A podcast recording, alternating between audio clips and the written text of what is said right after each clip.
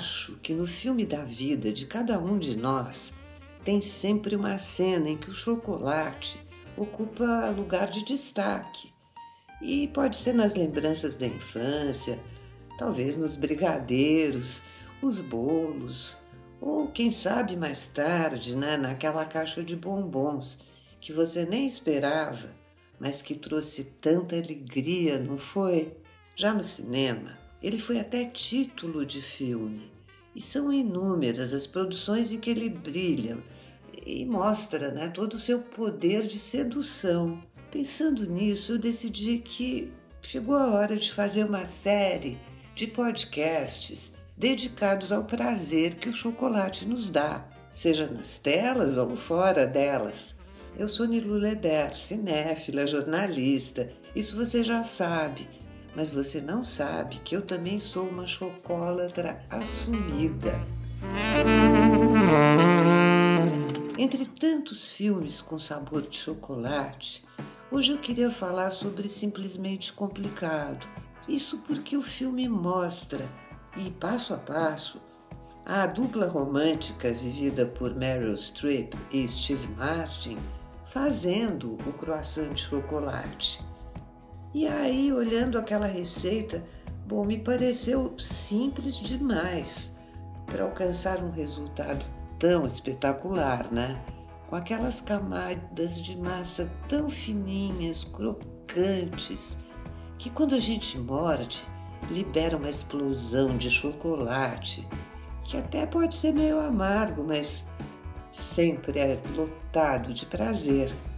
Então daí eu resolvi investigar mais sobre essa receita e fui procurar uma especialista no assunto e ninguém melhor do que Cláudia Rezende para esclarecer essa e outras dúvidas que a gente tem.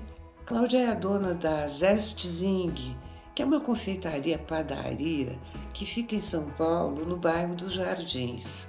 Bom, tudo lá é maravilhoso. Agora, acha que é o endereço, lógico. Fica na Alameda Tietê 496. Estudiosa da arte, da panificação e da patisserie, a Cláudia agora vai se juntar a nós para que a gente possa continuar essa conversa a três. Então, seja bem-vinda, Cláudia. Oi, Nilu, muito obrigada por você ter me chamado para a gente bater esse papo, que você sabe que eu adoro cinema e gastronomia. Cinema porque minha mãe é uma, era uma cineasta, Suzana Amaral, mas ela não gostava de cozinhar. e eu sim, sempre gostei de cozinhar desde criança. E aí eu virei padeira agora na, como dizer, na, na idade melhor, né? na terceira idade. Enfim, então vamos falar de croissant, né? Que é o, o que acontece que a Meryl Streep é uma boulangère, ela tem uma padaria e ela leva o namorado dela, aquela cena ótima que ela leva o namorado. É muito legal ver ela enamorada, né? Depois de mais velha e ela é ótima. E, e começa aquela brincadeira em cima do croissant. E ele escolhe, na, na, naquela cena, ele escolhe o croissant de chocolate. O croissant de chocolate que eu chamo na minha padaria de pão chocolate, que inclusive eu aprendi, fiz cursos de vinoiserie, que é que a especialidade da, da, da boulangerie, né, da, da panificação, que fala só sobre folhados e família. Então, mas você fez esse curso aonde, Cláudia? Eu fiz esse curso na Le Notre, que é em Plaisir, que é cerca de 10, 15 minutos de Paris. A Le Notre é uma boutique que eles chamam, né, de eles não se chamam de boulangerie, eles são é, é como se fosse assim uma casa de doces finos, croissant, e, é, vou falar croissant mesmo porque a gente está aqui no Brasil. E, e, e, eles têm uma escola, uma fábrica gigantesca, é uma coisa incrível lá em Plaisir. E junto tem a escola. A escola é assim também é bem, bem profissional, uma, muito legal. E eu fiz, eu me especializei nesse na vinoiserie uh, lá. E lá eles fazem os clássicos, assim, o croissant, o pão chocolate, que no, no filme ela chama de croissant de chocolate. E, é, e é, eu achei engraçado porque ela lá no, no, filme ela faz ele enroladinho, sendo que o, o pão chocolate que eu aprendi que eu que eu faço na minha padaria é aquele que é um como se fosse um quadrado. Quando você modela a massa é um retângulo, aí você coloca uma barrinha de chocolate, dobra, põe outra, então ficam duas barrinhas de chocolate.